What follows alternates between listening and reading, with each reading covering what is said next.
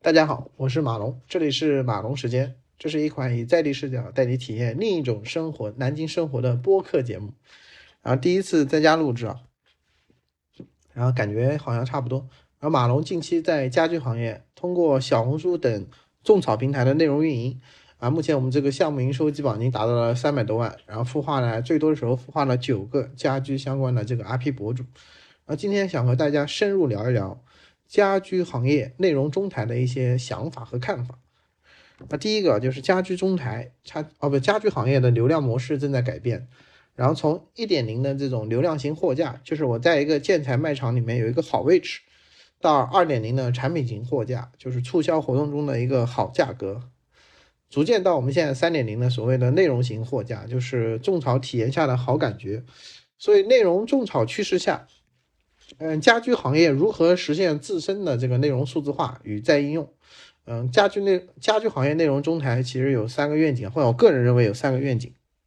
第一是服务品牌的内容运营，就通过一些结构化工具生成和管理企业类的内容资源。第二个是服务它的这个公域种草运营，嗯，这里要依靠一些生成式工具布局种草平台下的客户搜索响应，其实就是布局账号。呃，第三块是服务私域种草运营，就是通过 CMS 工具实现客户对话场景下的一些内容连接。一就是家居企业现在在内容上的一些困境，第一个困境就是啊，他们经常会感慨，就是全是内容，我应该如何管理？啊，有设计师、房屋、户型、案例、工地、全景 VI、客户信息，怎么管理？怎么更新？怎么分享？怎么协同？啊，第二个困境就是。如何布局这些种草平台？发什么？怎么发？可不可以工业化的孵化一些家居 IP？经销商之间的线索如何共享？第三个就是内容的这个生态如何协作？啊，外面的一个内容专家他如何理解这种比较信息不对称的家居行业？让 MCN 如何进来？懂内容的如何可以懂家居？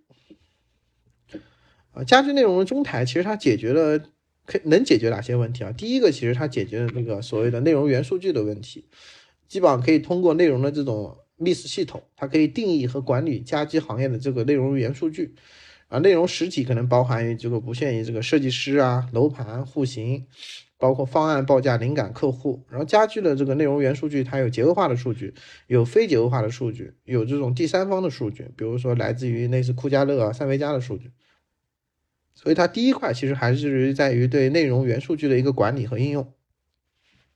第二块也是所谓内容中中台最核心的，它要有一些内容编排服务的这样的一个应用，可以通过可视化的内容编排服务实现数字化内容的创作。呃，第一个可能就是面向公域内容的话，实际上需要一些生成式的一个工具或者生成式应用，就类似 AI GC 啊，但它可能是一种模板 GC。呃，基于家居行业的内容模板，我们可以生成多角色和多形态的种草内容，比如生成图文啊、短视频啊、探店的、工厂的、口播的，各式各样的。第二，面向私域的，可能需要一套这个页面模板的这样的一种 CMS 应用，它可以生成大量的微主页应用，可以重构我们现在和用私域对话的这样的一种，呃，对话的这种用户场景。第三就是内容流通，然后其实通过 PUGC 这样的一种内容矩阵，可以布局。公域种草平台下面的一些搜索响应，就是搜索出来大量都是你孵化的账号。第二个就是通过聚合页的这样的一个服务矩阵，可以面向所有在私域中的一些需求响应，比如说我问你报价啊，问你方案啊，想和你看一下这个案例啊，想我们聊一下我们的项目，看一下我家的工地啊。那第三个话题就是家居内容中台它怎么样推进公寓业务？嗯，首先它是通过生成式应用布局，还是通过生成式？生成应用包括什么呢？它其实是由内容模板驱动提取内容池里面的资源，然后生成 IP 下的种草内容。而一个标准的内容模板可能包含图文的布局、视频的脚本、文案的结构，包括怎么样和内容池关联。嗯，常见的可能有探店评测类、知识笔记类、户型报告类、装修日记类。然后通过生成式应用。嗯，基本上可以可视化配置和编排种草内容。然后我们常见的可能是像整个家居生态，它可能有三类内容方向。第一个就是所谓的过来人的经验的内容，第二个就是消费者体验的内容，第三个是从业者服务的内容。然后比如举个例子啊，就比如说我们内容中台驱动的一个探店评测图文，首先它是一个探店探店评测的一个图文的模板，它可能包含要素、对应的动作以及模板导入的位置。比如说要素可能有账号啊、封面啊、图片啊、文案啊，包括一些参考的一些别人的一些呃那个那个内容。比如说从动作上来说，可能就是要制制作标题啊、制作封面啊、制作图片啊、写这个探店感受啊等等。然后导入位置其实就对应了我们之前呃内容元数据里面的一些一些点位，比如说我导入一些门头的品牌门头图，导入一些案例图，导入一些文案，类似。所以它第一个实际上是定义一个类似的这样的一个图文模板，第二个其实是要定义这个图文模板和内容池的一个关联的一个关系。比如说我们嗯，假如说是探店要去探一个品牌，那我可能要定义这个品牌名从哪里去提取。品牌的地址从哪里去提取？品牌的案例我从哪里去提取？然后实际上它提取的位置都是我们在第一个环节的所谓的内容元数据去构造的这样的一个元数据这样的一个知识图谱。就是通过大量的这样的一个模板创作，然后快速的生成大量的内容，然后大量的内容快速的去推上。公寓的这样的一个种草平台，实际上它是一种生成式应用，只是说这种生成式应用有别于所谓的 A I G C 的这样一个应用，它其实是一个模板驱动的生成式应用。聊完公寓，下面我们就来聊私域推进。然后其实私域最重要的是如何响应客户的这样的一种对话需求。就现在很多家企业，它在做对话的时候都是文字或者图片，它没有一种应用，或者说没有一个嗯嗯可以持续互动的或者离线互动的这样的一种应用。嗯，这里实际上是通过 CMS 应用去重构私域对话场景这样的一种客户需求响应。CMS 应用它其实是由页面模板驱动，然后也提取内容池的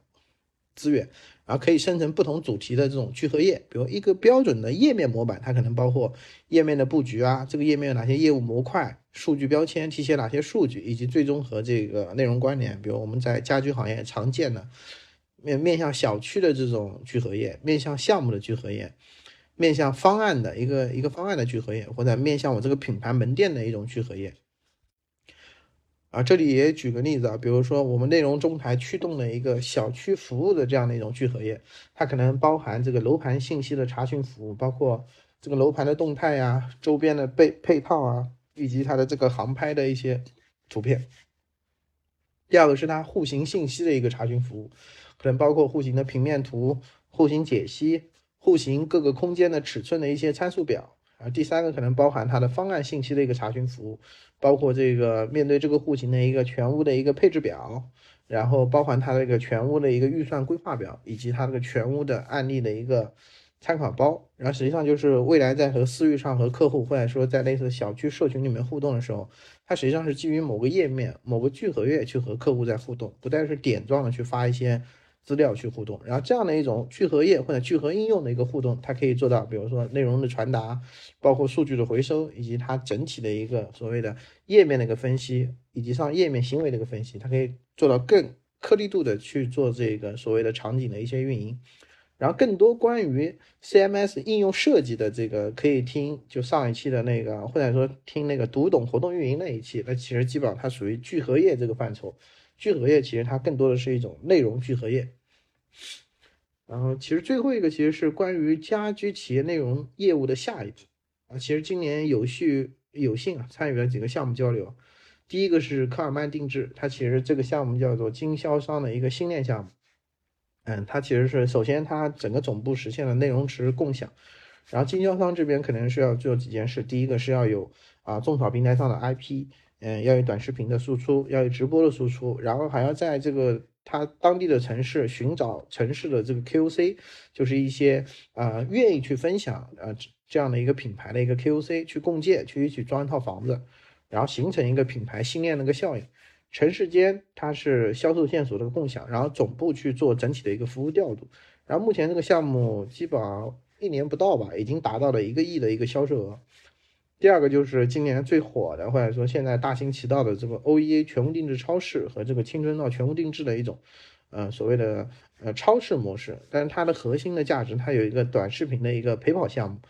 那实际上它通过一个月去陪跑二十类短视频，然后从知识口播、探店、板材、报价、评测、工地、售后、案例、户型等常见的这种家装的一个需求场景，然后陪跑他的经销商进行一个内容创作服务，相当于他是，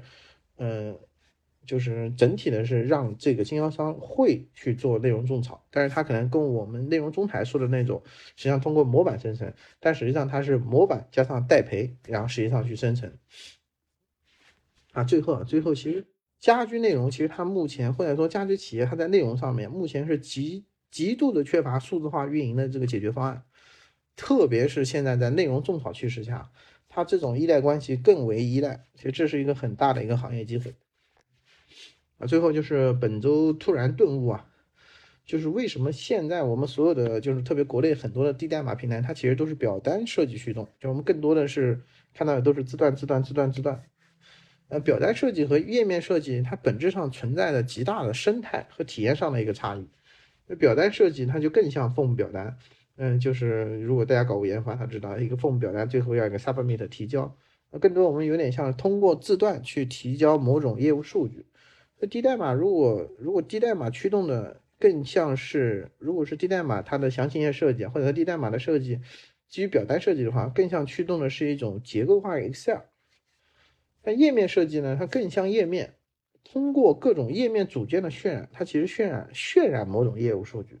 所以低代码驱动呢，它更像的是一个页面，或者是一个交互业务，其实可可以理解为低代码驱动的更像是一个 APP 的详情页。就如果从页面设计的话，但如果从表单设计的话，低代码驱动的更像是一个结构化的 Excel。所以下一期想重点聊一聊